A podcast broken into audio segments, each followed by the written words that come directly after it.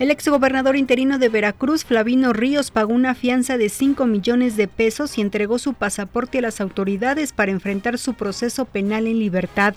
A Ríos Alvarado se le había dictado un año de prisión preventiva como medida cautelar por los delitos de tráfico de influencias y abuso de autoridad. También en Veracruz, el gobierno estatal tomó posesión formal de la casa en Tlacotalpan que fue expropiada a un prestanombres de Javier Duarte.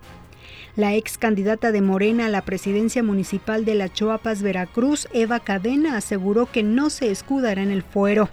En una carta informó que continuará con su solicitud de licencia como diputada ante el Congreso del Estado de Veracruz, además de denunciar que ha sido amenazada. Hasta aquí la información, le saluda Claudia Franquis Muñoz.